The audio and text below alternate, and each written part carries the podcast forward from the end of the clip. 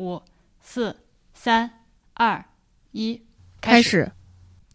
朋友们，B B Edit 的新节目，哎呀，其实我们还有我还没有想好，是这期是纯我来喷人，你来 捧哏，还是咱俩都分别喷一喷？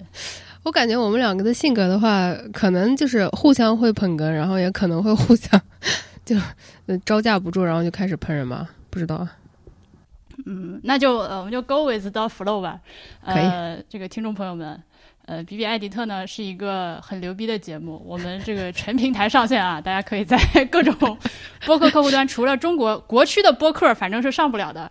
呃，什么小宇宙啊、Spotify 啊、这个 B 站啊都能听。咱 B 站还有视频节目，虽然很久没有更新了，咱还有一个非常牛逼的呃 Telegram channel，推荐一下关注 Telegram channel 是我的本体。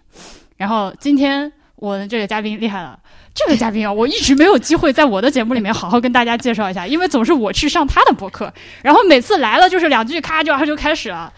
来，那个艾老师，您先跟大家 say 个嗨。艾老师，我每天换五百个名字。嗨，大家好，呃，欢迎来到，这个是我第一次听说的这个频道的节目。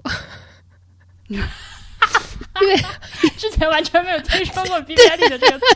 对，你说是非常牛逼的节目，我心里面一沉，我说完了，我没听过，对不起，并不是我骗人的，我刚上线没两天，然后现在每期节目一共就只有一百个人听吧，大概是这样，所以才比较安全，你知道吗？就是有一些该喷的话，就是可以说，虽然已经有一期节目被下架了，而且昨天上的这期节目反正也比较微吧，就我也说不上来，就咱就看，然后这个。呃，艾普罗西老师行走江湖呢，就是最为人所知的正儿八经的大名叫做艾普罗西，嗯，四个字，对，呃，爱情的爱，普通的普，罗永浩的罗，西方的西，呃，我哦，你理解了很久为什么要叫这个名字，然后后来终于有一次，我在看到你的一条那个 B 站的视频。讲到自己说会说韩语这件事情的时候，哦，我懂了。然后前面三个字呢是 April，是英文名 April。对，西就是韩语的那个啥啥西的那个。对，先生小姐她会有一个那个敬语的后缀词，就是西。嗯。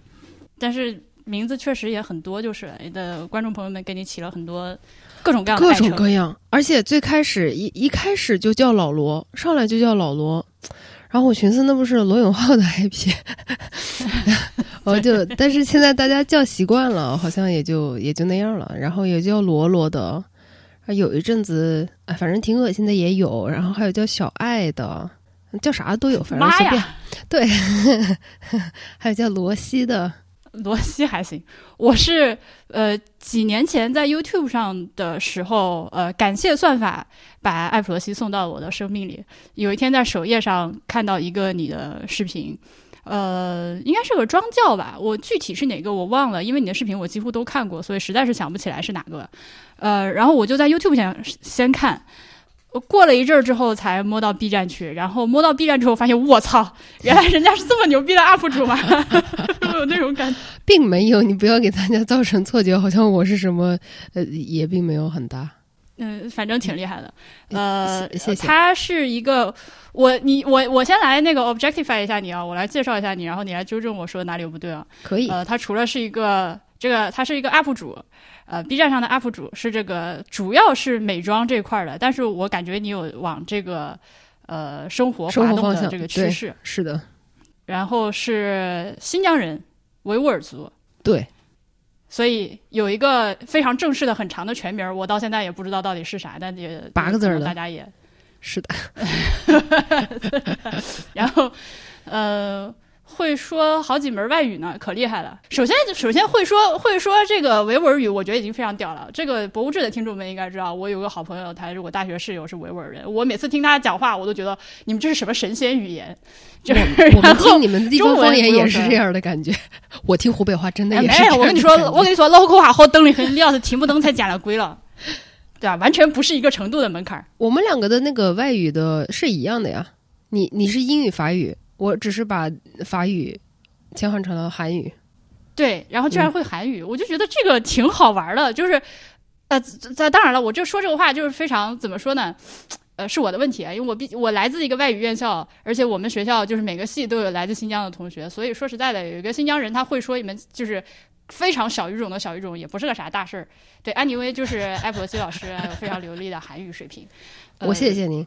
对，然后大家可以去翻他的那个韩语化妆的视频啊，这可好玩了，有一种哦羞耻就之混搭。对，就我我我真的就是我，你讲法语和英语的时候，你会不会人格切换？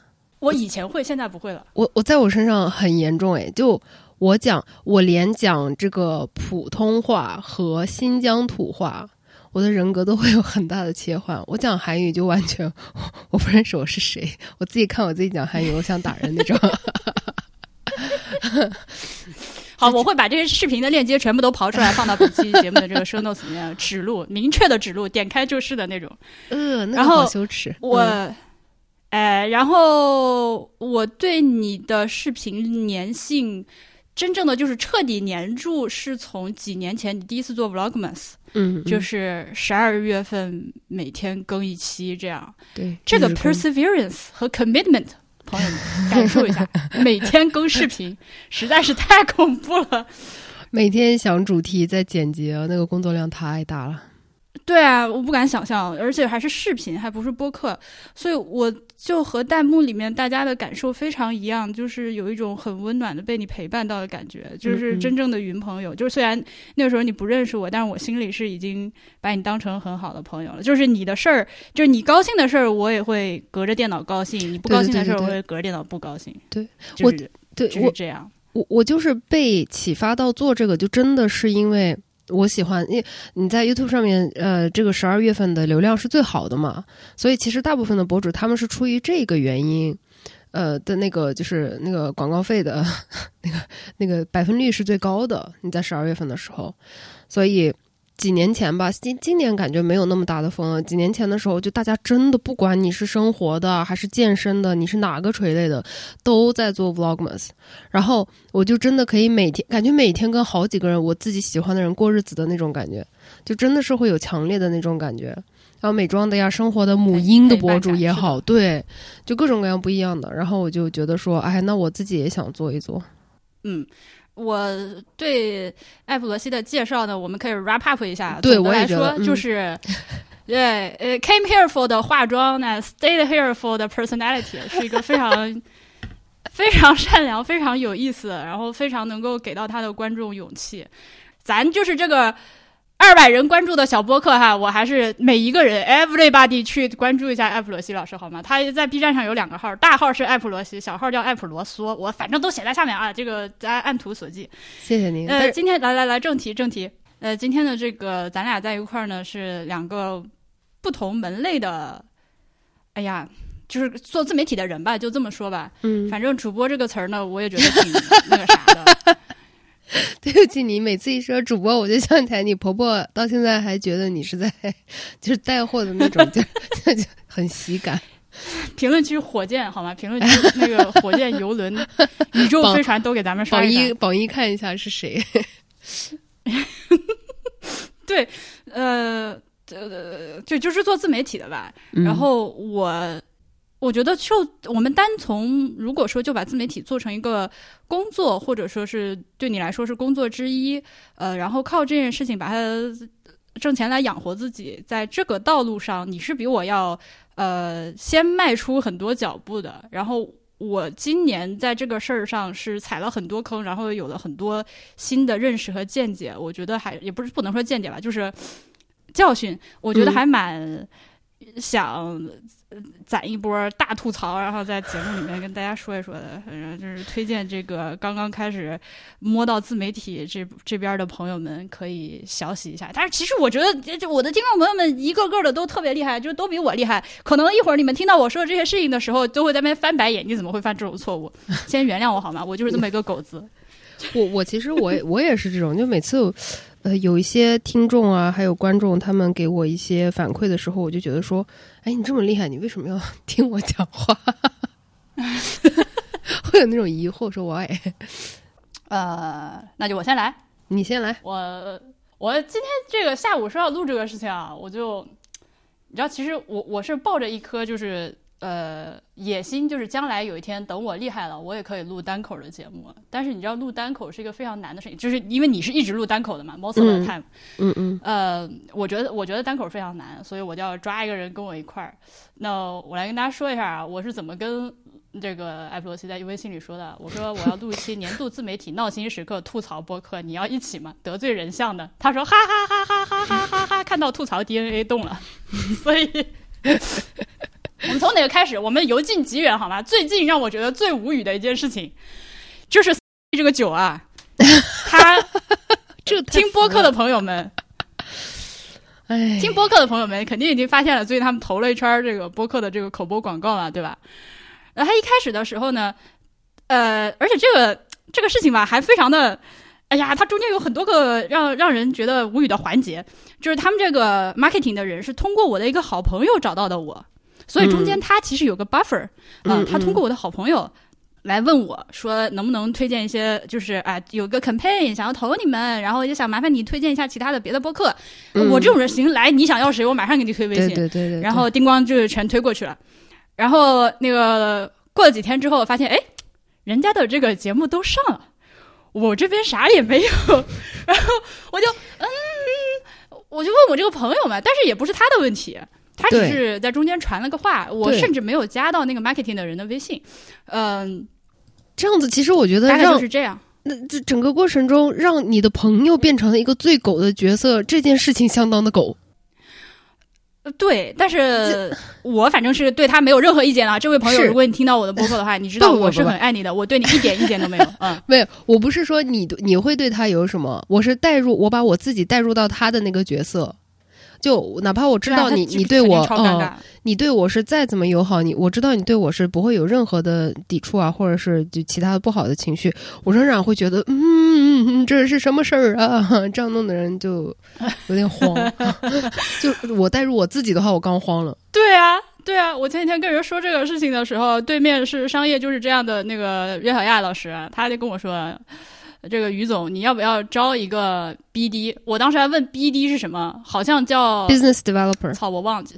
哎，对对，哎，你看，我是说，他说你要不要招个 BD？这种事情，你这个事儿办的吧，就是反正挺不专业的。你这肯定是要先把自己的推广拿到手，再推广，再去推荐别人吧。是的。然后我就对这个这个真的就是经验出 真知。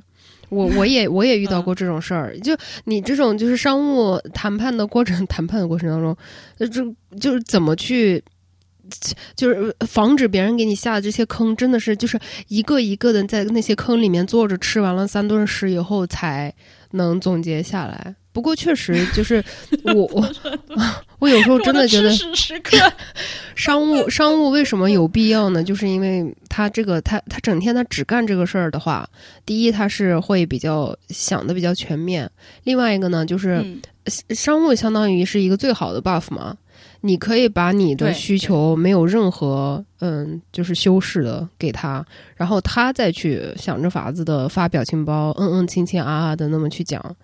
就可以，是的，是的，是的。对，我我的一部分的那个商务的合作是由那个大内密谈他们那边帮我去做的，就是那种比较大的，就是一下投很多播客那种 campaign 啊，这种，嗯啊，真的是专业的，我确实觉得不一样。但有的时候，就像这种，就是一个很简单的口播的话。我觉得也没有必要再来一轮儿，来 anyway 吧。对这个事情我是学了，然后我就给自己找借口。我在想，人家为什么不投我呢？第一个是我确实是公开宣称我戒酒了，而且我也真的戒酒了。但是我们节目的另外两个人是酒没有戒。呃，这个其实我觉得是跟这个嗯没有太大的关系，因为就算你你不喝酒了，你都说了你不是做单口的。那只要节目里面其实有一个人喝酒，另外一个人不喝酒，反而是一个很好的切入点。就这个东西，他只要是想投的话，在内容方面，我觉得都都不是问题。嗯，还有一个我的猜测是。呃，因为这两年小宇宙就是越来越屌了嘛，所以小宇宙的话语权其实非常非常的大，在这个播客商务这一块儿。嗯，呃，很多的这个品牌它来了之后，他会先看你的小宇宙的这个订阅量、播放量，呃，这个互动活跃的程度。这我非常非常的吃亏，因为我的绝大部分的听众是用泛用型客户端的。我从这个节目的第一期开始就一直在跟大家念要用泛用型客户端，因为你如果用这些东西的话，它很有可能面临和谐下架的问题。嗯，结果就是，就是反过头来咬自己一口，就到了今天，大家来要看你这个，我我我现在小宇宙的订阅量其实只是我收听量的很小一部分，但是我没有办法给人证明，而且我也。就是就是我只能我我只能是等到有人来问我了，我给他截一个我对对对对对对对对截图。对，但是他可能都不会有问我的这个动作，因为他一看我这个订阅量就是跟人家比没有那么好的话，他就是直接就跳过去了，这个也可以理解。所以我不知道这个事情怎么解决，还这个的话，嗯，对我我我自己以我自己的这种经验性格的话，我就会觉得说，fuck it，give it time 我我还啊是的，是的，是我我实际上也确实是正在这么做的。对，嗯，就嗯，但是他你说的那个我也是特别能理解，因为确实你像小宇宙的，就是我们现在就这讲这种投放啊，包括我自己上班也是有，呃，肯定就只要你卖东西都有 ROI 的这个转换嘛，嗯嗯，确实就是前期做调研的时候，呃，媒体平台的话都是看你的订阅量，然后看你的互动。以这个去做估算，呃，但凡你这个呃各方面的数据没有到上面的那个顶端的话，确实是就没有什么竞争力。除非你是有自己自己有资源，那帮你这个嗯对接的资源的人，他就可以可以找到你的渠道的话，那还可以。但那个的话也是这种呃公司向的会比较多，就是有资源整合的这这样子比较多。自己个人对接商务，你找朋友啊什么的都很困难，确实是有这个难处。哎呀，所以这个喜欢博物志的朋友们，还是可以考虑在爱发电打个赏吧。就是我觉得还是靠听众是最靠谱的。就是我最大的希望就是能靠大家养活我，而不是去接广告，因为接广告我心理压力很大。啊、t e l l me about it. Tell me, tell, tell me about it. 我真的就是因为因为你在平平台上面，你也不可能做视频的时候说，你看啊，我今天拍这个广告啊，我还拿钱，我拿钱了以后，我还要抱怨我多拍的多辛苦，肯定不可以。但是就是做商单的时候，其实是来，在我这儿可以抱怨，你说吧。负担是最重的，尤其我这个人焦虑的那个嗯情绪就、呃那种 disorder 很严重吗。然后我整个嗯上单的对接过程，我又是自己一个人干，没有团队。那有一些品牌是好打交道的，你也肯定懂。有一些品牌它就是对对对，流氓，然后嗯嗯，嗯要么就是我觉得流氓分两种的，一个是他的这种呃要求特别的苛刻，然后呢给你的工作量特别的大；还有一种耍流氓的，就是他不到最后一秒钟他不回复你，就把你整个人拖垮。就我曾经遇到过那种客户，就是让我等了大概一个多星期，然后我每天催催到自己真的快跳河的时候，跟我说脚本没问题，拍吧。然后就这些东西都是有 deadline 的，他们就作为甲方就就不 care 嘛，然后就给你一直拖时间，然后你把 demo 交了以后，他们要审稿，审稿以后就是就是死不给你回复。那像我这种情况的话，如果说我 demo 你没有审过的话，我肯定不要先做字幕的，不然的话那个字幕整个就是要修改就很麻烦。我就我就要天天催，麻烦审一下我这边做字幕，麻烦审一下我，因为字幕也要好几个小时，好吗？然后也是碰到过那种，我们按理来说合同签的，今天十二月三十号对吧？十二月三十号晚上七点钟要发布的一个视频，完了以后呢，十二月二十九号六点钟还找不着人。然后晚上十点半的时候说：“啊哎，宝贝，你把这边改一下，然后再加一点字幕和花字就可以喽。啊，come me，” 然后就顶着两行泪，他坐到电脑桌前边骂脏话边改。这种我现在就要往合同里写了，这也是这次踩过坑之后的，就是我能改几次，然后每次是这个修改的时长占节目的百分之多少，然后是再改就要加钱。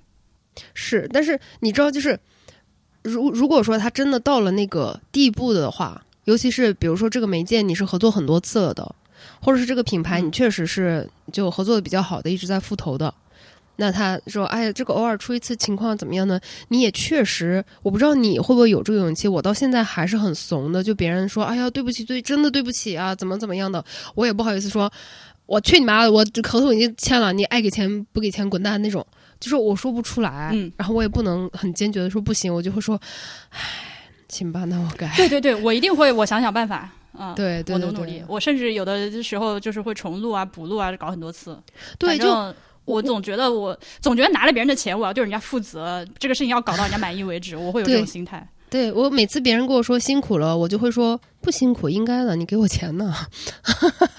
嗯，就是我我也会是这种心理，而且我还有那种呃犯贱，就特别喜欢把自己带入，就每次 对接、对 对接的人跟我说，然后说的特别可怜巴巴的时候，我就想，哎，我也做过 BD，我也明白，这预算也不是他的，这定稿也不是他的，他也就是中间一传话的。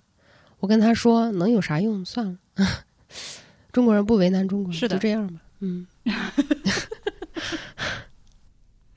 哎呀，你说到中间传话的，来，我们进入到下一个我要吐槽的人，两两个吧，两个吧，试图白嫖的，我我我以前还真的就是被白嫖过，因为我抹不开面子。如果他是朋友的朋友，嗯嗯嗯，或者是其他播客的朋友，什么之类的啊，这个东西啊，麻烦婉英老师帮我们在节目里面说一下什么之类的。我看这个事儿还行，那就行，我就帮你说一嘴，是吧？嗯嗯嗯，就是，但是今年呢，有有一个非常魔幻的事情啊，这个事情啊，我在想，我的这个是呃手动打码要打到什么程度？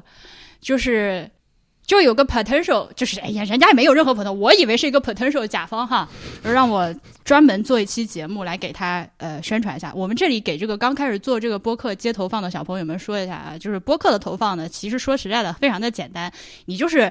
差不多看一下你自己的这个订阅量，然后你有个报价，然后你看是哪种的形式的合作。咱们一般就是一个是口播节目，呃，口播的这个广告，呃，大家都很熟悉了。我们在这个节目开头、结尾或者是中间有一个两三分钟左右的，有的时候我说到兴头上，可以给他多说几分钟的这种口播的广告。对对对，然后还有一种呢，就是所谓的定制的节目，呃，大家可以去翻博物志之前有一些，比如说现在在那个给全鸟做的那期在 VNA 的节目呀，什么这种是这这种是叫做定制节目，就是整个一期节目的内容都是围绕着这个赞助商他想要。宣传的这个产品，或者是他们公司的形象，或者是某个活动去展开的，呃，这种的收费就要再贵一些，因为你等于说一整个节目，甚至有的时候还要为了他出差啊什么之类的。大家都知道博物志这种节目的性质。然后还有的呢，比如像冠名，对吧？我们这个蒙太莎利的第三季有一个冠名。然后还有的呢，就是那种多期的那个合作，大家可以去看一下故事 FM 和那个什么携程啊之类的那种合作，和 Airbnb 那种合作的形式。基本上都是这样，然后每一种不同的形式有不同的报价，有不同的这个这个周期之类的。对，呃，突然间就是绕开了一下啊、然后说回说回这个人，那这个人他说，哎，老师，我们有一个这个什么什么事儿，希望你能给我们做一个呃节目，呃，我就直接说吧，是一部电影啊，是部电影。完了，我知道这个事儿。但是这个电影咱是不是得先看一下，对吧？我喜欢了，我觉得你这个电影真的好，我就是在节目里面夸或者是推广它，咱也说得出口，呃，发自内心的那种，那就可以合作。如果是不行的话，呃，那我也没有办法，你至少电影要先让我看一下，呃，那行，那老师我们邀请你来看，然后呢，同时给了我一点其他的福利，然后呢，我去看了，是真的不行，我就。呃然后他 而且之前你你要怎么给反馈呢？我最起码我还有一个礼貌用语是说不太适合我，电影要怎么讲？然后回来之后吧，就这个事儿完了好几天，然后对方突然开始过来催，哎，婉莹老师，我们这个节目什么时候上线啊？然后我就一头问号，嗯，我答应你了吗？没有，我 我哪一个步骤体现出来我答应你了？呃，前面他确实是说邀请我去看这个电影，然后怎样怎样，然后我当时也说的很清楚，咱们一定要先看。如果你真的很想要我给你做一期定制的节目的话，大家注意了啊，回顾一下前面的知识点，定制节目是比较贵的那种。你真的想让我给你定做一期定制节目的话，呃，可以，咱们走合同嘛，先把这个东西先弄起来。你你有你，我就问他你有没有这个预算，他说我没有这个预算。我说那咱就随缘，我的原话啊，我说那咱就随缘。我这种人的性格，大家常听我节目是知道的。如果我看了一部电影，我真的很喜欢的话，我是会免费专门做一期节目去夸他的。比如说之前我看了《棒少年》，还有什么最近看了《雄狮少年》，是到处爱给人摁头，还有那个是吧？那个那个那个吉祥如意，你们是知道我是这样的。嗯，我如果喜欢，我真的就会去说的。但是他也不愿意跟我签合同，也不愿意怎么样，没有任何的承诺。那回来了要催我上上这个节目，我说这这你要让我非要让我说吧。对方也是跟我卖惨，说好可怜，哎呀怎么办？我都已经跟人家那个甲方都已经答应出去了。I was like，是你答应的，又不是我答应的。对呀、你如果真的想让我说的话，可以，我可不可以真实的发表我的意见？我会，他该说的优点我都会说，但是缺点我也必须说。你如果可以接受这样的话，那咱这个节目可以录；他又不行，那就再见嘛。哎呀说到这儿，我就特别的想要激情澎湃的搭个腔。哦，不好意思，我以为你没在。清清嗓子先啊，就是哦，我觉得很多人他在工作的过程当中，仍然是怎么说呢？就是一直不嫌累的展示自己巨婴的那一面。就呃，很多人在工作，不管是自己的工作也好，还是在做视频的自媒体的这种商务对接上面也好，我不止一次的遇到了这种人，就是这这一件事情从头到尾都是他的沟通不良，从头到尾都是他作为一个商务对接的人来讲，他没有把自己的分内工作做好，但是他最后就跟天塌了一样的，就指望着你救他。这种时候我就非常的无语子，因为我出于同理心和。同情心，whatever，我是想救你，因为我就想着，哎呀，能帮就帮，中国人不骗中国人。对，但是就是这说到底的话，就非常的巨婴啊，就你自己的工作做不好，关我屁事啊。然后还有一个第二点，就我非常非常非常想吐槽的一点，就是品牌方对于不管是电影也好，书也好，还是化妆品和生活品用什么东西，他们都没有办法去容忍。你去呃说好的一面，也说出你自己不太同意或者是自己不太满意的一面。嗯，其实按理来说，就以我自己的这种思维来讲的话，这个才是一个好的营销的方式，因为最起码我我感受到了你的这个真诚度。那如果说你什么让我自我的感觉都不要讲的话，其实你这样子大大。长时间的，然后非常大体量的去这样子投这个营销之后呢，最后的结果就是把我们大家全部害死，因为听众朋友、观众朋友已经开始有了逆反心理了。每一个博主他们讲出来的话，关于这个产品都是一模一样的，那最后大家自然而然的就会对网红啊，还是播客啊，什么都形成一个偏见，就是说，哎呀，那些人嘛，就是收了钱就闭眼睛瞎说。对对。我就前几天我还在就是自己在自我反思这个长视频的美妆区为什么没落啊？就我还 突然间高屋建瓴的发言，对不起，就因为你也知道，就是在国内的这种长视频平台上面，一七年、一八年美妆可是很火的。但是我觉得，就是在这个美妆品的这个没落，一部分当然跟疫情有关，另外一部分我真的觉得很大的原因就是，呃，品牌的这种大范围的投放，就是没有办法容忍博主有自己的话术啊，有自己的风格啊，然后有自己的就是要黑白两面都讲啊，这种呢就完全不容忍，然后这种公式化的去投放过度营销，这个是有很大的原因。Sorry，跑题了。嗯，就是这样的。呃，播客里面其实最近也有类似的情况吧，就是呃，但我刚想拐回去说什么来着？哦，对，就是那个电影不是完全没有优点的，它事实上它有不少优点，但是因为它这么搞，就搞得我就是啥也不能说了。对。嗯呃，我自己反正在看，不管是美妆还是生活方式类的的时候，我还是我就是，比如说 one of the reasons I love you 意思就是你会在这个节目里面 keep real 嘛，就是你有啥想法你就说嘛。对。那你推荐的东西，我是绝对会优先那种，就是那个大家跟念稿机器一样的那种广告去考虑的。对对。我不知道大家的这个推广到底是咋回事，反正就是一句坏话不能说，就其实其实这样子弄的弄的人，对就就。博主自己也是非常的吃屎的。就如果说你是呃只是团队呃去做一个工作，那无所谓，你的运营啊什么的写个稿子你们对就可以了。但如果说你是真心诚意的想做内容的话，你就天天要跟那些品牌 battle，然后呢，这个 battle 完了以后，说不定你这个脚本啊或者什么东西，你还是会觉得说，其实这样做会更好，那样做会更好。可是他们明明不懂，就是你自己做的内容，尤其是自媒体这个东西，别的我都不说，自媒体这个东西完完全全就是只有你自己是。最懂你的内容应该怎么去输出的，嗯，但是品牌就非得要在你的头上踩一脚，然后最后导致的就是那些闭眼睛确实是掐烂钱然后吹的人。呃，他们在一直就是公式化的洗稿啊，这了那了的，然后不停的出黑料，然后不停的给大家造成刻板印象，然后认真做内容的人呢，越来越接不到广告。我就是今年的那个广告，就是这种骤降，因为十二月份来来找我谈的那些广告商单，基本上到了年底，所有的品牌都要投一个主题，就是让你出年度爱用。然后对，跟所有的品牌我都必须得回复说不好意思，爱用品不放广告。啊，有些人他会比较尊重你说啊是这样啊，那那就下次有机会再投吧。有些人就会觉得说装逼，对，就就已经这样子，啊就这个啊啊环境变得很畸形。对我明年的这个合同里面，我会想，或者说在跟这个呃这个这个品牌们沟通的时候，我想大着胆子做一件事情，就是不接受不接受你来把话往我嘴里放的这件事情，因为会有些人他到了那种要字斟句酌的去修改你。嗯呃，当然，如果说涉及到，比如说就是这个呃产品的信息，或者是这个促销的信息，那这个确实要说的很准确，这个没有问题。嗯，但有些人他要你非常就是基本上每句话都要按照他的逻辑来讲。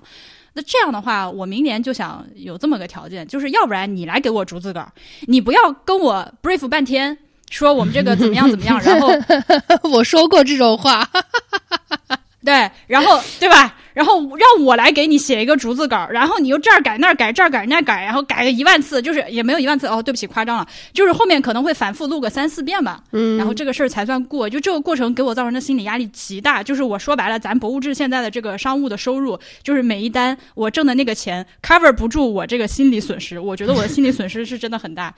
要不然就是你给我一个 general gist，然后你就信任我，让我去说。对。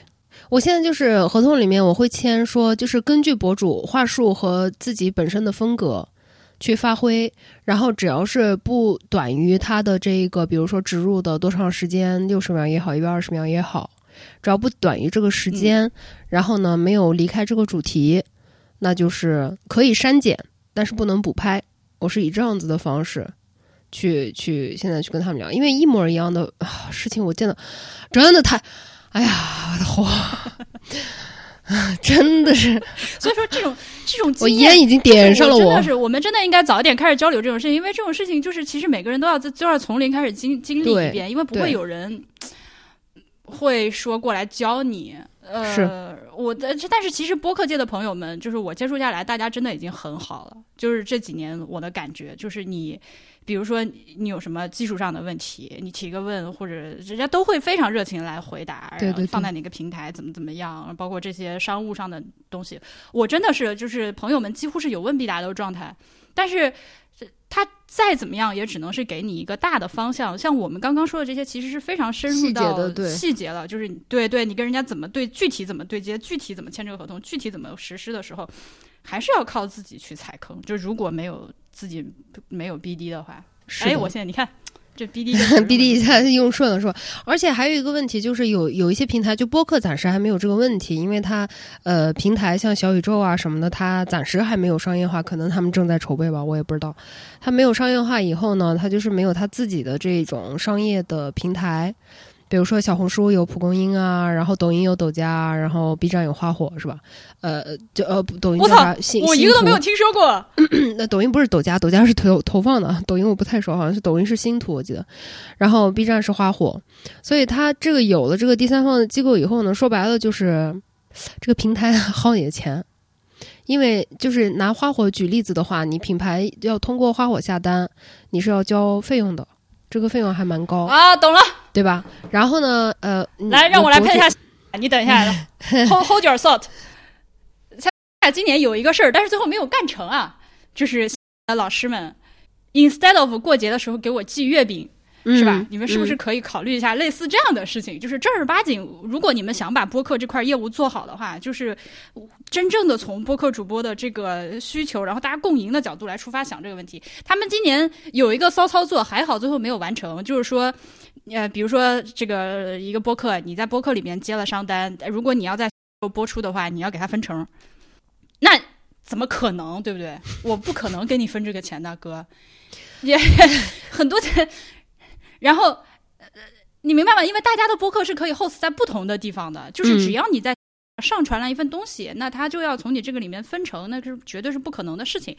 呃，且不说，其实现在其实大家如果去上面听，呃，咱这个小黄鱼的节目，有的时候你还会中间前后听到一些广告，这个广告都是跟我没有关系的，就是我的内容在你的平台上给你引流了，你通过我的内容赚到钱了，你不光不把这个收入分给我，哪怕就是哪怕就是小虾米的钱，这几年你分给我个五块钱嘛，象征性的给我一个感谢，嗯，也比。对吧？就是还要从咱这个节目收到的广告收益中间去要钱，这个吃相实在是。当然还好，后来这个事儿下去了。对，但但是我觉得，只要但凡是有这个投放的话，这个变现的，就是品牌它在中间去立一道杠的，它它终归是肯定是会有的。你想嘛，花那个叫啥？B 站这么如此。嗯，不商业化的这么多年了的这种平台，它最后都出了花火。但你现在就是你 B 站，但凡有商单，你不走花火的话，限流限的很惨呢，就数据是完全不能看。所以现在品牌的话，只要是考虑投放，那它都会自动的去投花火，它不会考虑去跟你对私走，因为对私走的话，它它里面有各种各样的方法去给你限流。就很难看，很难看。但是通过这种官方的呢，也不是一定不限流。嗯，就是他想想给你限，他还是要限的。然后，嗯，你从博主这边他是直接拿走，这个具体数字我也不知道能不能说，但是就大概反正还是挺挺高的一个百分比。他是在给你结款之前是直接给你扣走的。然后呢，品牌那边他下单也是要扣走，他两头薅钱。就是所有的平台都是有这个，呃，薅钱的这个途径，但是这个薅钱呢，稍微好一点的地方是，就跟找工作。一样，嗯，就像你刚才说的那种，你如果说小宇宙它出了这种后台的平台以后，你把你自己那些代表作呀、这那的相关的信息全部都输入进去以后，就把你的这些，比如说后台的 host 上面的这些数据截图啊，传传播上去以后，然后放到系统里面，那关于想要投放的这个商家，他呃就是付这个平台的这种服务费了之后，他就可以直接去按照数据去查，这样子就相对来说比。呃，直接看头部的数据啊，这种能有更多机会吧？了解，嗯，所以平台也是，呃，其实平台总的来说是带着原罪的嘛，但是也分稍微好一点的平台和稍微邪恶一点的平台。小宇宙目前看来是一个很善良的平台，就是目目前看，他们目前看是很好。对，在它里面的这个工作人员，他和其他的目前市面上绝大部分做。就是音频平台那种大的巨头，比如说这个喜马拉雅、荔枝、蜻蜓这些，还有什么网易云音乐这种，最大的区别就是在于小宇宙这个里边，他们做播客的人是自己真的在听，而且是真的喜欢播客的人。是的。然后其他有些平台，它可能就是经常会有的运营来加一下婉莹老师，哎呀，然后我发现他根本就是他不光是没有听过我的播客啊，就是不听播客。那你就是那咋？我还给你做员工培训，咱就是从头开始说起。你 这个问我你们播客的订阅量是多少？我说哥，咱这个是通过 RSS 订阅的，我也不知道有多少人订阅我。哎呀，这个员工培训费给我结一下。你什么？就是我经常我经常收到那个微信，哎，你都从我的主页上面，因为我主页上面挂我自己的那个微信嘛，工作微信，然后。摸着那个来加了，加了微信以后说：“亲亲，麻烦你提供一下你这边主页链接。”我想，我想说，亲亲饭要不要我给你吃？就当然我也不敢说这句话，但是每次看到那个，我真的会很无语，真的很无语。不管你工作量多么大，如果说你的岗位就是这个的话，你的岗位就是去做这个信息梳理的话，我发现，因为有一些做这个的人，他已经这个东西对他来说就是工作或者流程化，就是就是打工到了一种他。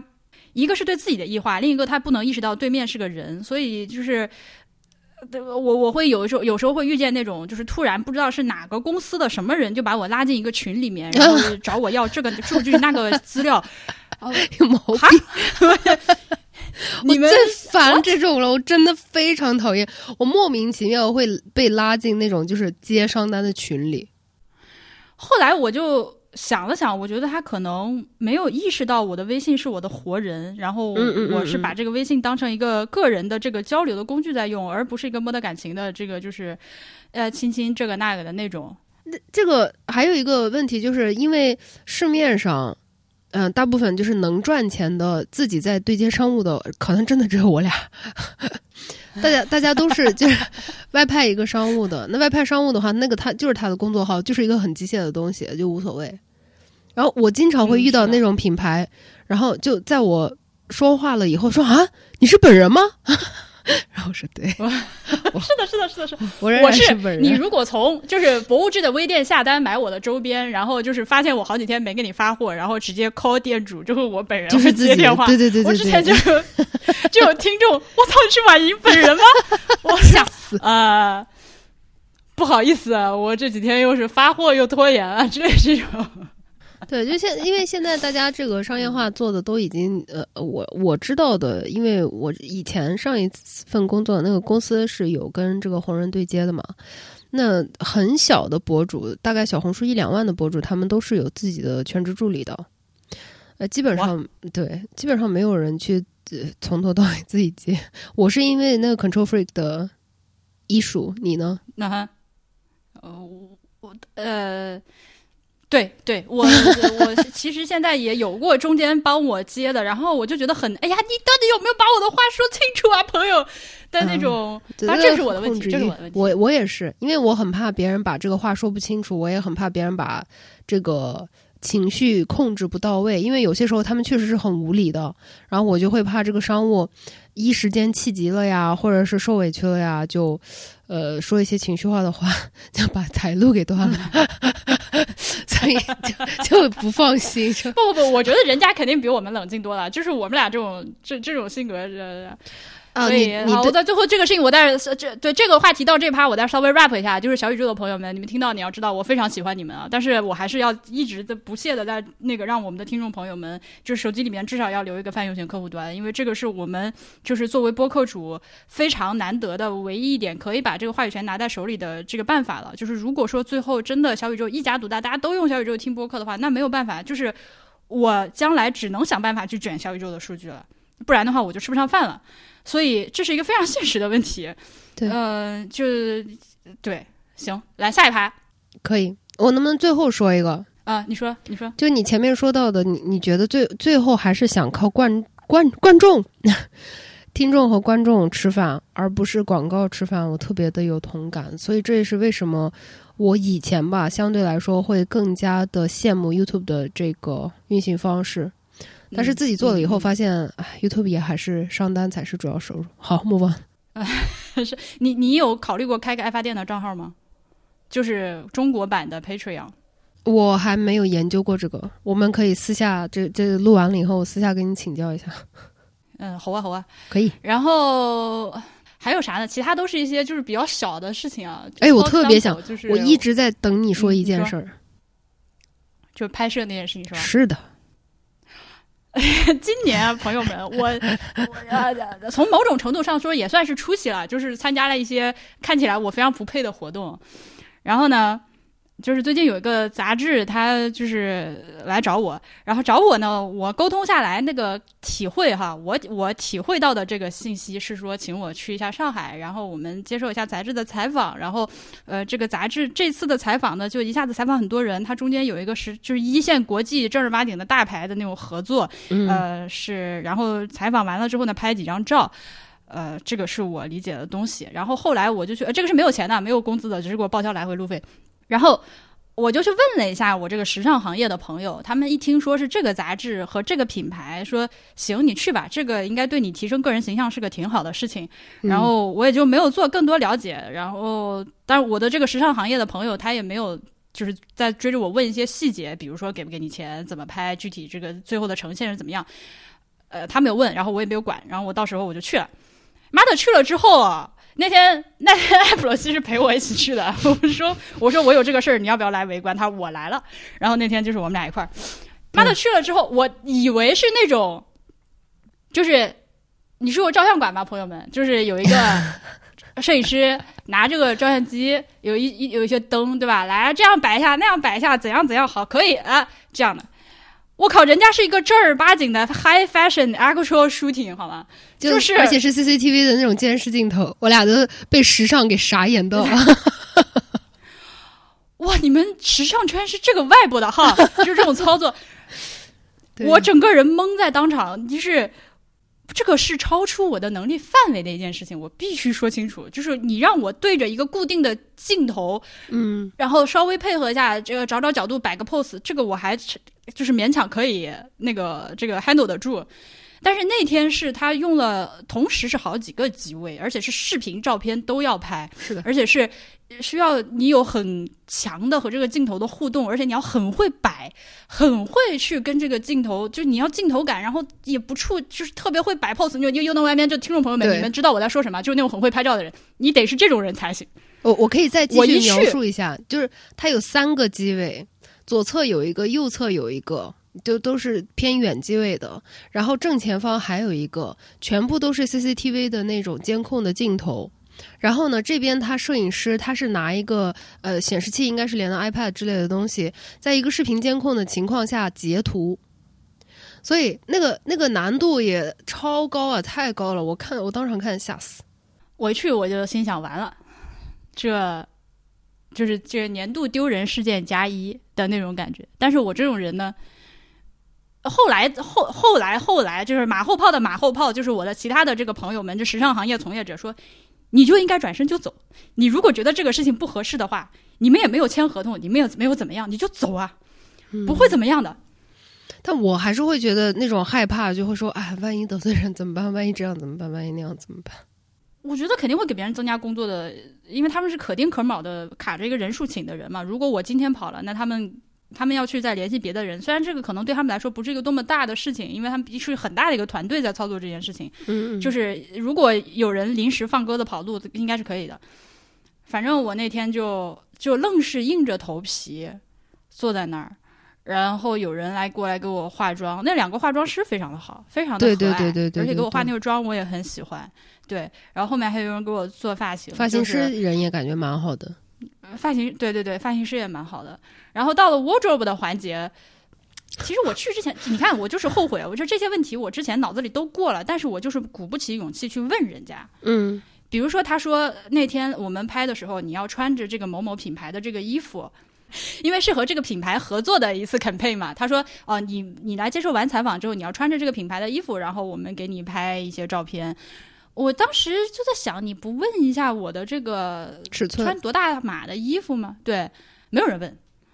然后那天去了之后，那个 wardrobe 小妹就是摸的灵魂的一个工作人员，她整个人的表情就是呆滞，就是像我们刚刚说的那种，就是那个商务来合作，就是倾听这个那个的那种。她给了我一件，给了我一件 T 恤衫，给了我一件裤子。那个裤子的长度啊，I shit you not，就是 那个裤脚挨到地，那个裤腰在我的脖子那里。地上抽起两米。对我，我记得我当时就是我以为你是做过 fitting 的，然后我我不是那时候我还问问过你吗？我说啊，那你们这个你你这这个衣服 fitting 做过吗？然后你说啥 fitting 没有 fitting，然后我在想说啊，那他们是有各种各样的尺码吗？这是怎么搞？结果一穿上，我我天老爷呀，原来就只是对，不合适的、就是不合身的衣服而已。嗯，对，就是 turns out 我把他们想的太专业了，我觉得他们肯定会现场有一个专门做 wardrobe 的这个 part department，然后 wardrobe 应该有各种各样的尺寸和、对对对，就是什么人来了都能有衣服穿，结果并不是。完全没有，对，然后拍照的话，刚才也说了，是一个极难的一个操作，而且我当时就有点难受了，因为我已经感觉到了，其实这个事情是在为那个品牌做宣传，因为他的拍摄的重点是在拍那个产品。所以你难受的点是，是是你跟他就是你前面的预期的这个内容不一样，还是说你难受的是在拍摄环节中被对待的那些态度这些？Everything，所有的说，嗯呃，对，所有的就是觉得 whole package，然后我就等了很久。那天，嗯，是下午嘛，然后就一直是在优先拍别人。是、嗯对对对对对对对，我这点我也很不爽。可能也不是，对对，我觉得人家可能也不是说针对我故意的，就是那可能别人嗯怎么样？那前面我来的有一些很很很很知名的一些时尚博主，或者是一些名模、超模之类的，那人家可能我后来意识到了，那些人绝对是 first of all 他是有钱拿的，然后他们的时间可能也是。对他们是可能是卡着时间给钱的，所以要先把人家拍了。然后像我这种的人呢，就是你可以往后等一等。我觉得还有一点就是，就当时他前面的那些博主，我不是跟你说我在到处偷听，然后我就偷听出来 哪一个是感觉肯定是拿钱的嘛。然后还有一个就是，我觉得我们两个都太，哎，说好听一点吧，就是太 nice 了；说难听点吧，我觉得我们两个太窝囊了。就我们两个，但凡两个人有一个人是感觉有一点冲，或者是有一点不好惹的话，真的都不会把你弄到最后一个。我那天是打算就是跟你去拍上两个小时，然后还约了凯文要吃饭啊，这了那了。结果那天我们从中午一直到晚上天黑嘛，对吧？这天已经黑了，天已经黑了。对，就真的是白白的让你等了好几个小时。对，而且完全没有人，就有一个。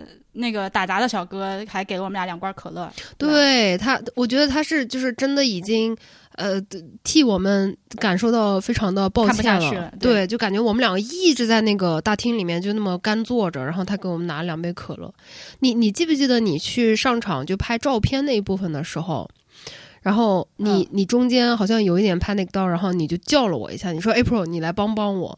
就那个时候我缓过神才去就。跳起来说啊，你可以这样，你可以那样。然后后来我去回想这件事情的时候，我想了一下哦，我当时是就是真的是 PTSD 了。就我不知道我给你讲过没？我在一八年的时候吧，应该是一八年，呃，去一个广东哪个地方啊？反正是一个杂志的那种拍摄。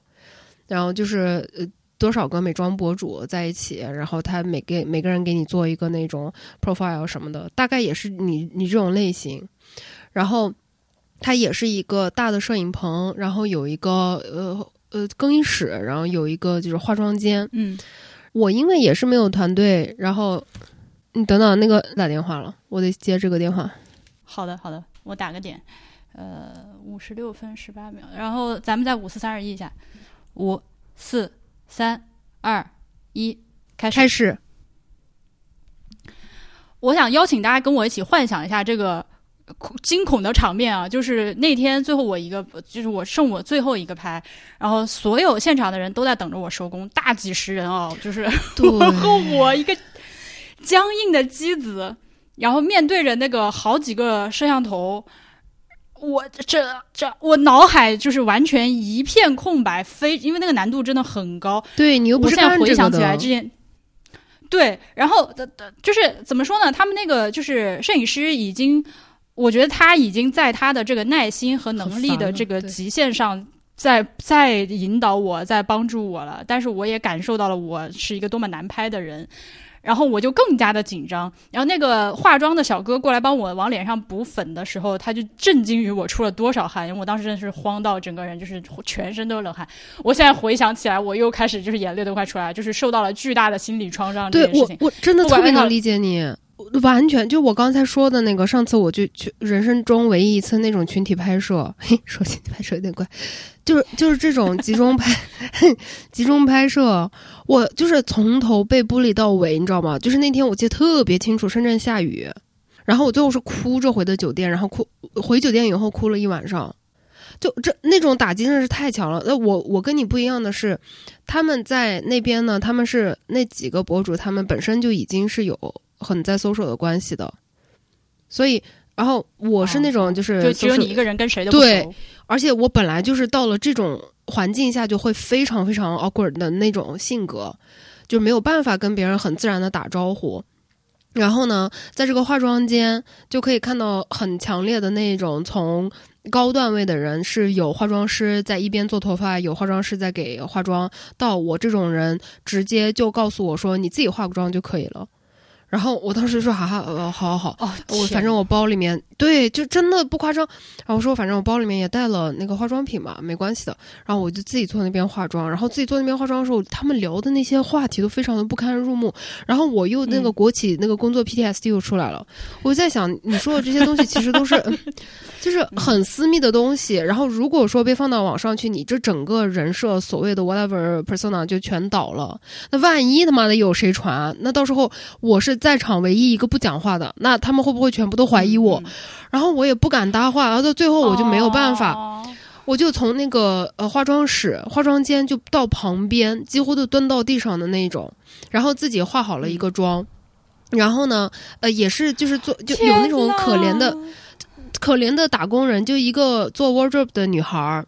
然后他嗯过来跟我打招呼，他说：“哎，我看你视频，我挺喜欢你的。”哇，在那个环境下哦，我真的是眼泪都要出来了。我说：“谢谢你，谢谢你。”然后因为拿衣服的时候，就是也跟我说他们那边是有衣服的嘛，可以拿。然后嗯跟我就说没有，让我自己把自己带的衣服拿出来穿上。然后我当时就带了一条那个黄色的裙子，我就去问那个女孩，我说：“那你觉得这个黄色的可不可以？”她说可以，就是有点皱，还帮我熨了一下。然后我就一直在那边跟她感谢嘛。然后我去换完了衣服之后，就有那种非常非常密、特别刻薄的那种负责人过来说：“嗯你这头发不搞一下啊？”然后。我我本来就对我自己的头发是非常 self conscious 的那种状态嘛，然后再加上那个整个环境都让我觉得很慌，然后我就说啊，我我头发、呃要要怎么样？他说你头发都，哎，行行，上去拍吧，就这种的。哦我天哪！然后我，然后我当时就是，就我现在讲，我都已经那个那个奶子下面那个汗都流到我大腿上了，就一直在流汗。然后上去拍也是跟你的那个非常的相近，它不光有视频，因为它还有呃，它不光有照片，它还有那个电子版的是要拍视频。然后视频的话是那个摄影机旁边有一个鼓风机，然后他就给你现场。让你去做一些动作啊什么的，大概就是剪那种片头之类的吧。然后你看到那些大网红，就有团队的网红，他们是有一个助理在旁边的，然后有一个运营啊什么的，然后再给他放歌，然后给他讲怎么拍、怎么搞、怎么弄。然后我上去以后，那一圈人就全部走开，只有我摄影师还有那个鼓风机旁边站着的那个工作人员。完全不会拍，然后那个摄影师他是不跟我交流的，他也没有跟我讲说要怎么样，然后我就脑子里面想到啊，我的头发也不行啊，我的妆也是我自己画的，我呃这这个裙子也是我自己穿的，然后我拍的好像也不好，然后到后来要大家一起拍，就是所有的在场的那些那博主要站在一起 扮演好朋友，我说不可以，嗯，但我吓都吓死嘞，我我我这些人妈欺负我可能已经开始哭了。我真的已经开始哭了，就是就我我就我就完全就是我说我我拍不了，然后嗯这个时候来了一个大概领导类似这种角色的人吧，就过来跟我谈心 说你还 OK 吗？你已经面无血色。我说这种集体拍照我可不可以真的就是我不拍？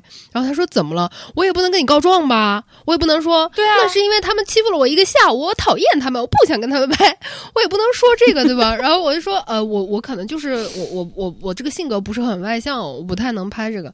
然后那个负责人他对，你看最后还是要就是以这种给自己找就是找自己身上原因的方式对把这事情过去哦。我真的是对越想越窝囊。就你这件事情还有我这件事情，我回来之后，哦，我又不能告状，我只能说，哎，我我确实不太合适，我确实没有啥能力。然后到后面就是那个主理人跟我说的，我已经就是眼泪开始掉了。然后他看我掉眼泪了，他说：“哎，没事儿，是这，你先回酒店吧。”然后我就回酒店了。哎呦，我记得特别清楚，操你妈的！哎呦，对不起，就是那天下大雨。然后我在那个雨里面等着那个 出租车，就是有种在拍电视剧 MV，我的我的脸上我分不清是深圳的雨水还是我自己的泪水。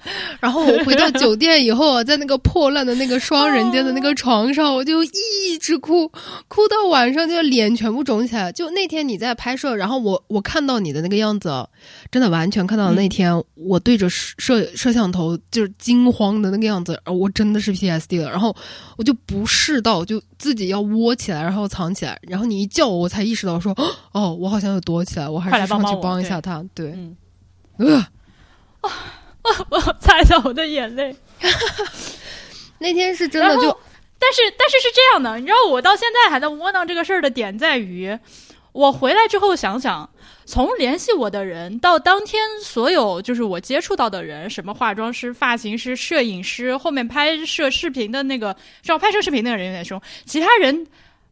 都对我还挺好的，我觉得，对吧？嗯虽然说，而且就是可能是我的标准也比较低吧，就是你只要不凶我，都算是对我好。嗯然后，呃，我发现那天，比如说举个例子啊，我像我我我我我现场没有人说你好、谢谢、再见，就是这种礼貌用语，他们是一种非常就是 go go go 的那种状态，来了就是坐下。就我跟那个化妆师说你好，他还愣了一下，然后 就大约是那样。但是后面其实真正到我拍的时候，那个化妆师呃化妆师小哥他非常非常的耐心，就是 nice 的在那个镜头后面他在摆一些 pose，他对教我，他就说你模仿我怎么样，但是人家的 pose 就是 first of all，他他摆的很好看，然后我也觉得我模仿不来，所以我哎安妮薇，啊，所以就是最后总结下来，就还是咱咖位不够大。然后你在这样的一个环节里，就是在这样一个场面下，人家肯定是不会来照顾你的情绪的。是的，呃，就是就是要就是怎么说呢？要面对这个惨淡的现实。就而且说说说一句难听的，其实其实就是一个最直接的，就得罪你这个人没有后果。对，所以就没有人 care。我的眼泪。然后后来人家还有来问我说：“哎呀，这个怎么样呀？感谢你来呀。”然后我还那怎么办？又不能告状。发脾气。对对啊。哎。那。后面后面，我的时尚界的朋友跟我说：“啊，你怎么这样啊？就是这个事情，如果当天他们这样对你的话，如果是我带你去拍，我早就把你拉走了。”我说：“那咱也没有你这个经验啊。”他是那种一天到晚在是他的工作就是去拍这些这个 campaign 的照片之类的。那对不起，你自己没用，你还找了个比你还没用的陪你去。然后后面他跟我说这种事情，他们。就是他也有点怪我笨的那个感觉，然后他就是说你怎么能看不出来这种事情？他们肯定是有很大的预算的，就是那确实看不出来，我们又不是这个行业的，确实不知道啊。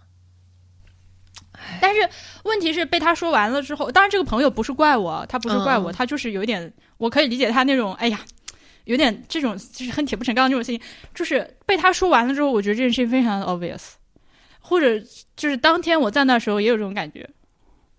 嗯，哎，就最近我在学习这个怎样去对自己的亲友表达自己的担忧，或者是伤心，或者是什么恨铁不成钢，所谓的这种嗯心疼你。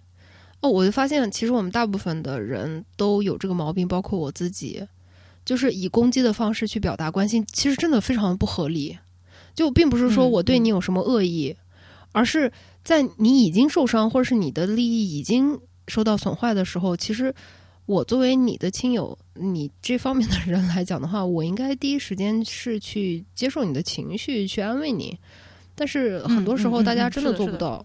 那这个这个时候，如果就是那天那个是我，然后我朋友或者是我同事再来跟我说：“哎，你怎么这个都看不出来？你怎么不走呀？”我我会加倍难过哎。是的，我就是加倍难过了。但是这位朋友，如果你听到了的话，你可千万不要误会，肯定不是怪他。对对对对对，对我非常感谢你告诉我这些事情，因为对我这种事情，就如果没有人告诉我的话，我可能还是在自己在迷惑，就是觉得不舒服，但是说不出来哪里不舒服。对。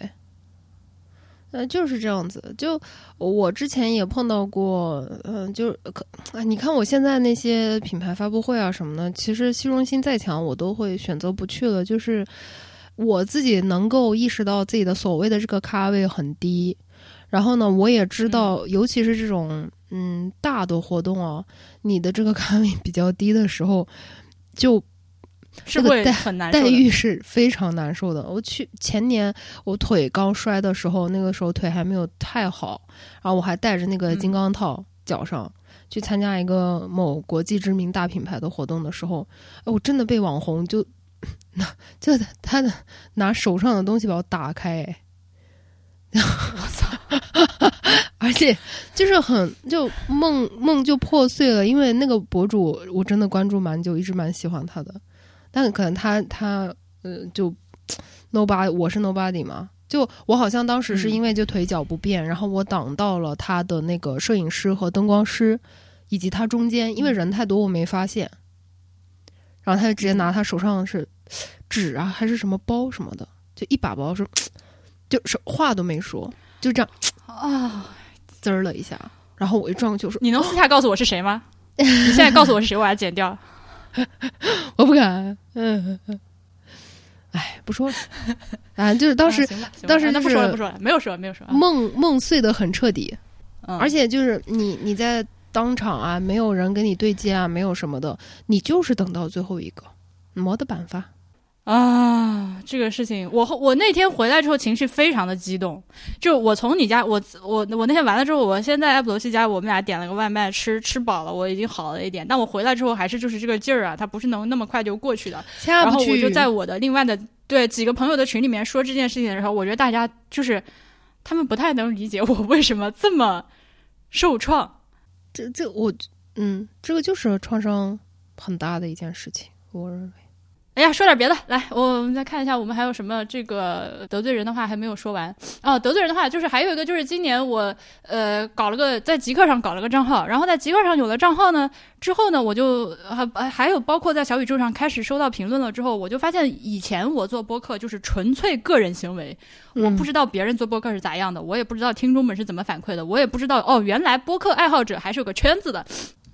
而且这个圈子里面会有一些比较有影响力的一些大的听众，嗯，然后哦，就围观了一些这个播客圈，然后在这个过程中，我就发现了一些呃，我非常非常鄙夷的，就是 loathing，就是 loathe 的那种播客。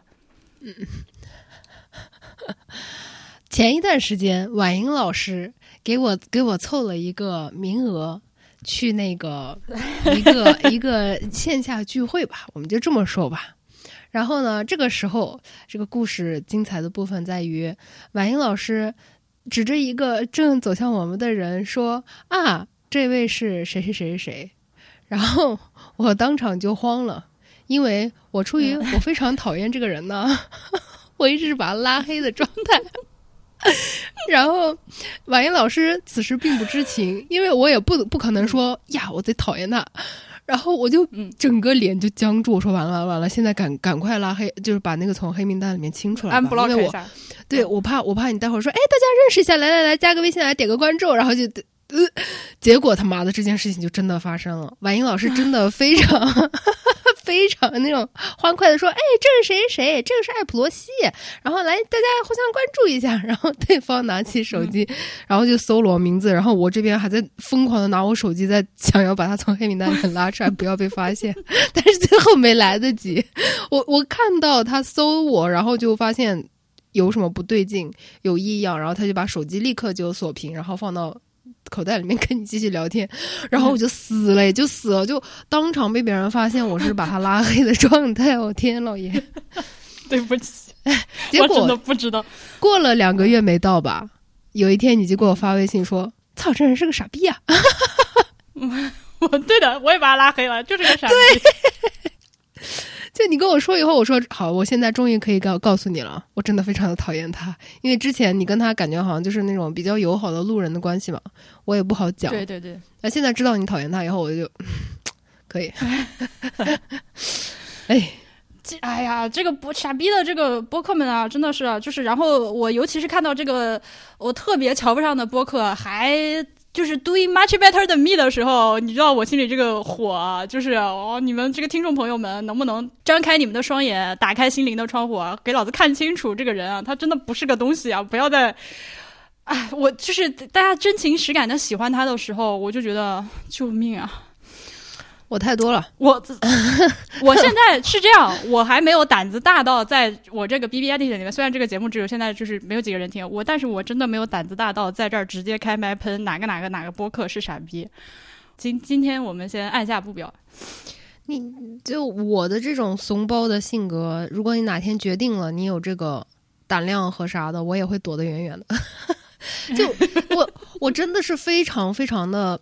我我打算过一阵子就拍视频讲这个事儿，我真的是非常的受不了在平台上面兑现，去互相的。我特别害怕跟人兑现，对我，所以你看那个人，我在我我转发了他那条动，我在极客上转发他的动态，然后骂了一堆，但是我在做这个动作的同时，我把他 block 掉了，因为我特别害怕他 害怕他跟你在，是的，对我还特别害怕他过来跟我兑现。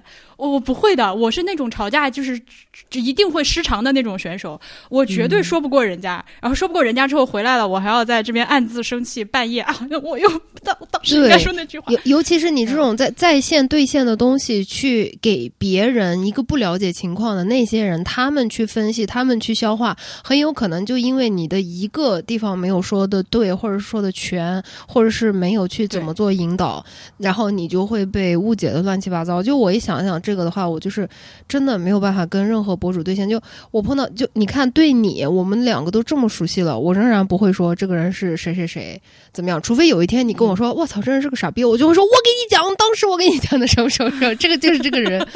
但是在这个情况安全之前，我是尽量就不要给任何人造成一个什么样的印象，因为我觉得。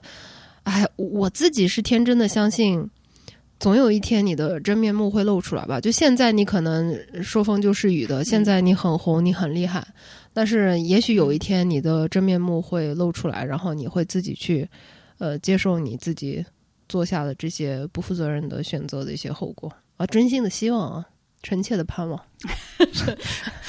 唉，有一个在，我就这么说啊，有同同学们可以自己去甄别一下啊。但是因为这个我实在是不说我难受，我就是那个 hint hint，在小宇宙上非常受欢迎的一档两个女的主持的一个都市聊天类的节目，恶臭。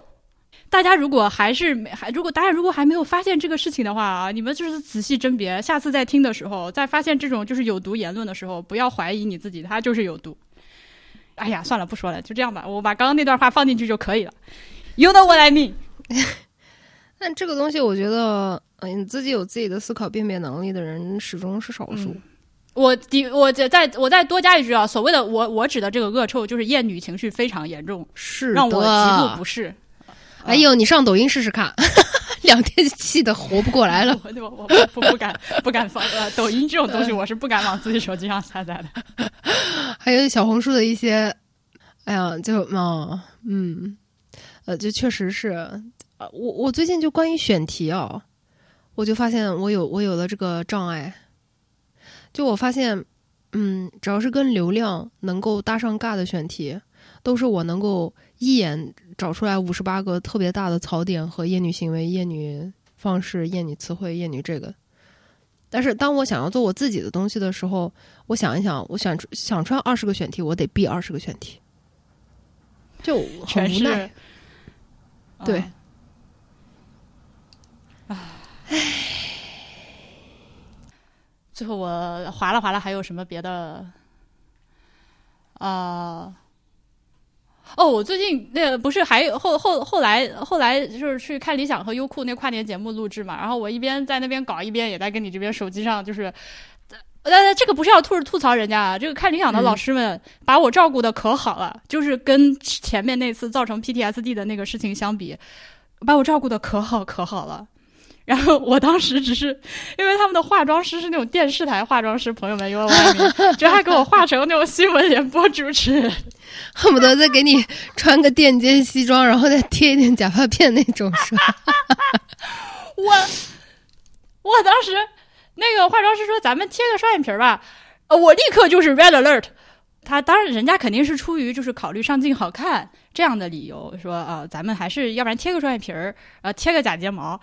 但是我跟你说啊，我当时就跟你说啊，Nobody knows my 双眼皮 better than me，不是我的是这个 Nobody knows my 眼皮 better than me，我的这个眼皮它就是包皮过长的一个状态，它双眼皮极其的难贴，老子在这件事情上已经挣扎了很多年了，我就是曾经我也非常想去搞一下我这个眼皮的事情，它其实真的难贴，你单层的单面双眼皮，我告诉你不可能，必须用那种双面胶，而且你要找到一个非常精准的角度，角度。才能把那个。对，那个就是奇怪的、奇怪的那个赘皮，全部都是那个整整齐齐的塞进去，睁开眼之后还不奇怪。对，然后说不定化妆师人家就是，人家敏感度强呢，他就知道要。对我当时也是抱着一种专业的化妆师肯定是 must be，呃，就是知道他在做什么的，对吧？然后行，那你弄吧。然后就，而且我们当时那个化妆的场地它没有镜子，就是他靠肉眼看着帮我画，我我是全程看不到自己画成什么程度的。然后画完了之后，我拿手机前置镜镜头看了一眼，我说：“姐姐，我们这个双眼皮啊，它真的是两边不对称的，是不是？我的假睫毛是一边是九十度往前伸的，一边是一百八十度往天上伸的，我这个太明显了。我我我我，然后我就咱们这个双眼皮贴能不能撕了？”然后当时他说了一句，绝对是无意要冒犯我，但是他说了这么一句话，他说：“你的双眼皮贴如果撕掉的话，会很难看的。”原话。我当时感觉用蓝火加特林朝我打了过来，看着你说又突突突突突突突突突突突突的感觉。天哪！哎呀呀呀呀呀呀！还好我那天。长了上一次拍摄的这个教训，我自己带了化妆包，嗯，然后呢，我就偷偷躲到厕所把双眼皮贴，然后然后补了一下，补了一下眼线。啊，其然后这个还行，就是就就最后 turns out 对我看着还是我，对，不然的话就真的是哎呀。但是这个节目我，我人就是人家人家能邀请我去上，真的是非常非常的荣幸，非常非常的感谢人家瞧得上我，而且没有白嫖。这次节目是有劳务费的，哦，谢谢看理想。我跟你说，越是越是比较好的、比较靠谱的，他反而会就是尊重你的这个劳动的价值的。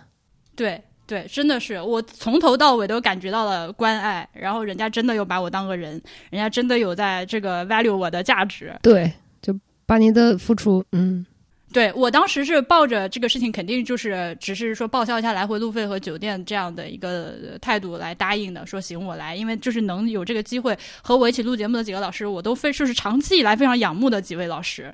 嗯，呃，就是这个事儿说白，就说实在，他就算是没有劳务费，我确实是愿意去，但是人家最后还给我了劳务费，这反正是真的是很感激了。对，就还有一个点，那天我给我留下了很深刻的印象呢是，你参加完那个节目了以后，我都是很为你骄傲的那种嘛，我觉得哇，好厉害，你 连他的微信都有，就好羡慕啊那种。然后，但我也不想加啊，我加了我也不敢说话，我就羡慕羡慕。然后，嗯，我就当时就是整个在对你是出出于那种粉红色泡泡的那种啊、很骄傲那种状态。结果你给我传达的就是说，啊，你觉得很自卑啊，觉得自己的这种学术的这个知识量、呃储存量完全不够，然后跟他们坐在一起讲话，嗯感觉自己输出的呃并不是一个很有水平的。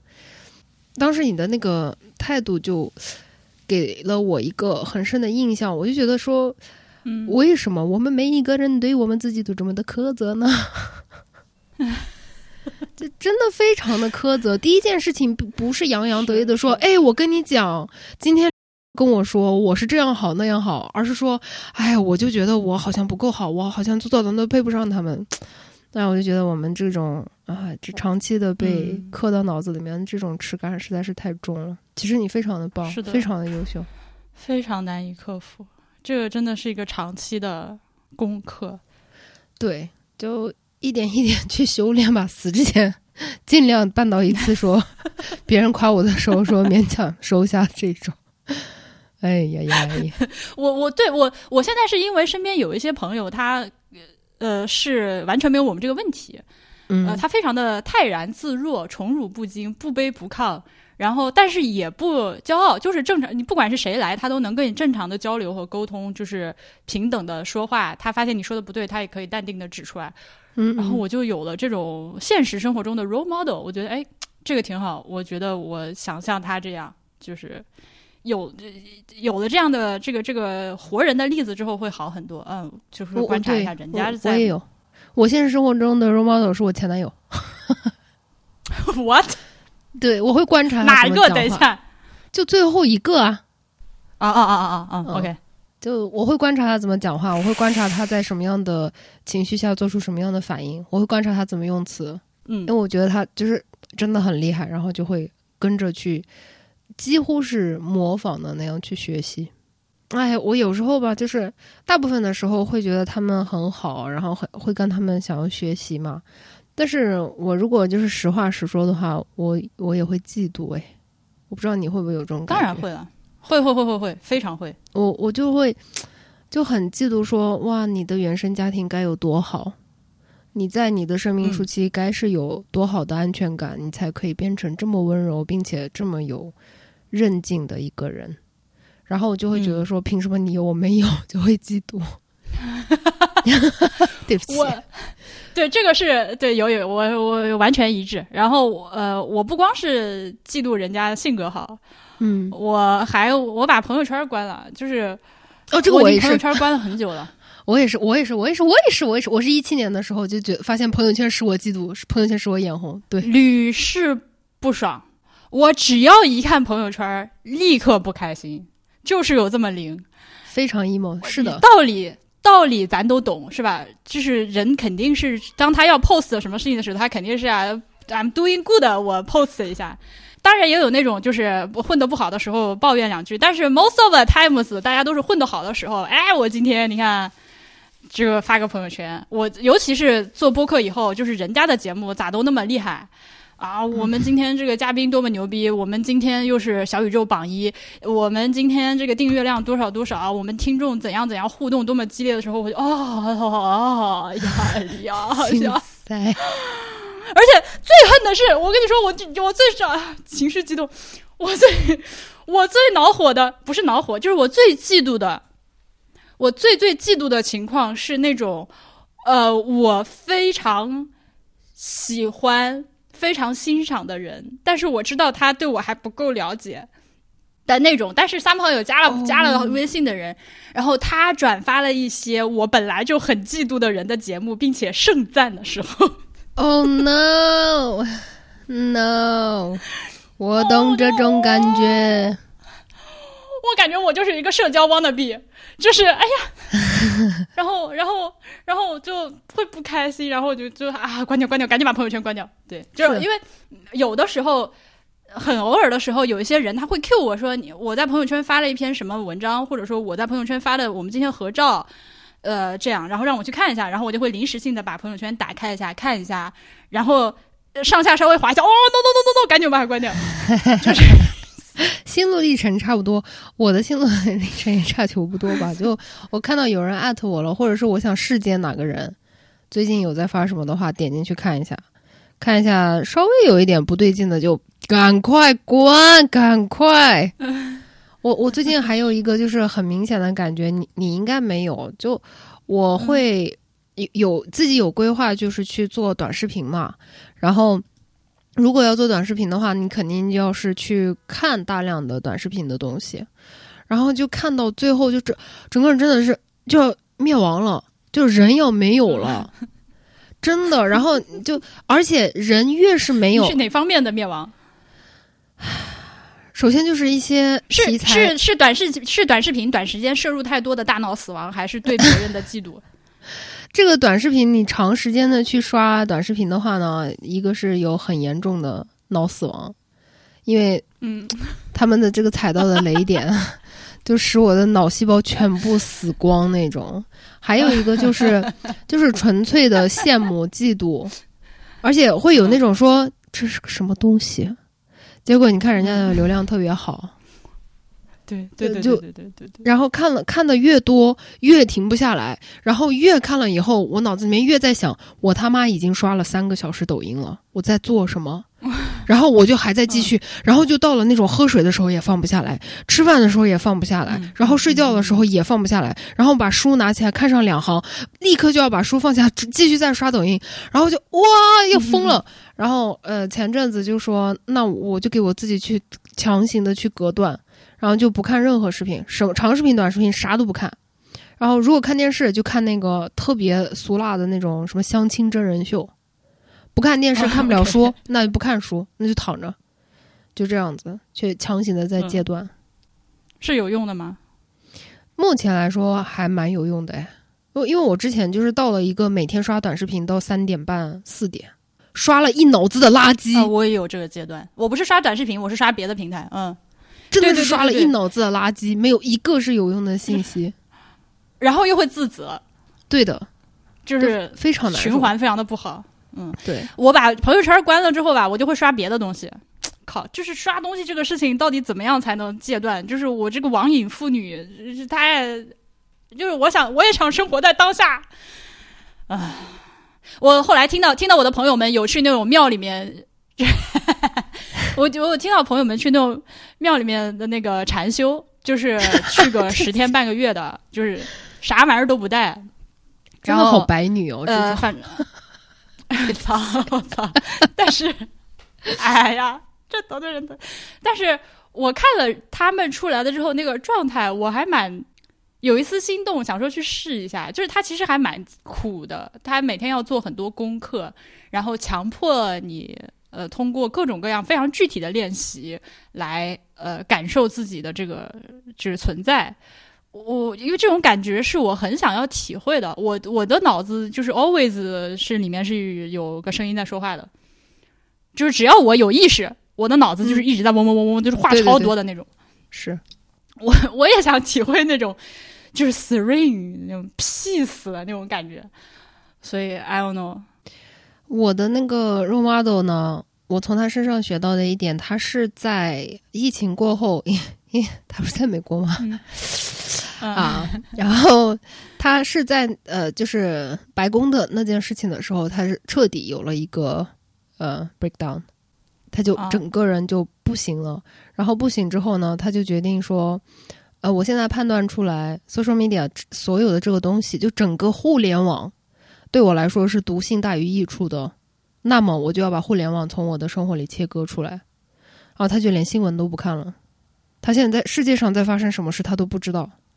他每天只看书过，自己的。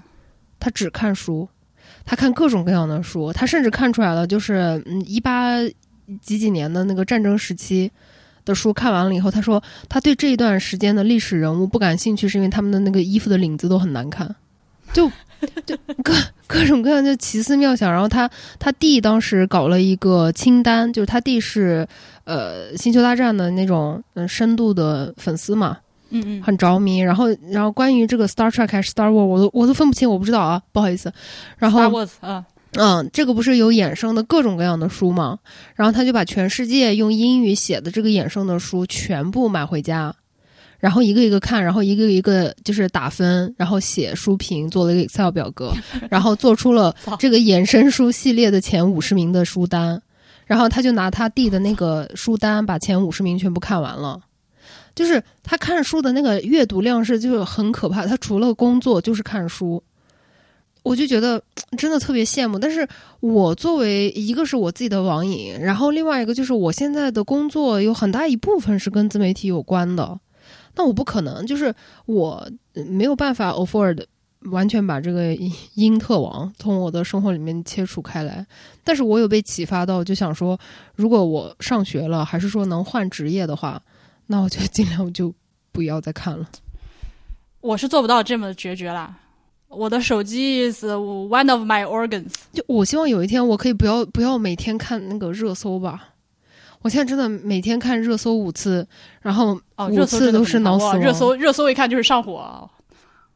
但我明白你说的，就是我前两天还有个朋友说，他看看自己那个手机的那个 app 使用的那个时间统计，就发现我每天我朝九晚五的，不是这九九六的上班，我为什么每天还可以有几个那么多时间小时的时间在刷这个东西？对对 就说哎，每天不是很忙的吗？怎么回事？你只要不上网，你就可以干成很多事情。所以对对对对对，真哎的，呀我是我是亲眼看到了你能干成多少事情，我亲眼看到他，因为我们联系还是蛮频繁的嘛。我亲眼看到他读完几百本书，弄完好多个拼图，看了好多好多鸟，就人生他妈好充实哦，好像去旅游啊什么的。就我那些时间，我全部都在跟那个新闻在打架。我们今天就录到这儿吧，已经录了一个半小时。对不起，说脱力已经说不动话了，我要赶紧去吃点晚饭，补充一下力量。因为我，好的好的，然后咱们俩说不定将来就是我还有个选题，我觉得很适合跟你一块儿录啊，就是这个二零二一年我我看的最多的博主们，就是或者说是博主大推荐吧，就是大概可以这样，就是啊、是吧？呃，咱们这个也可以安排上。那就这吧，谢谢您的邀请。那就这，那就这。嗯，后期剪辑辛苦了呃那个，感谢朋友们的收听。啊、这个，哎呀呀，今天晚上就发，天老爷，讨厌。拜拜。我这又没有视频了，你视频都可以当天录当天发，我这这音频加叮咣就搞了嘛。好了，不要卷了，不要卷了，就就接受我的好意，就说好，我是很辛苦，没关系就可以了。开始练习，王一同学。嗯，那拜拜，大家拜拜拜，，不要再跟夸你的人拼命了。这句话送给你，送给我自己。拜拜，拜拜。拜拜。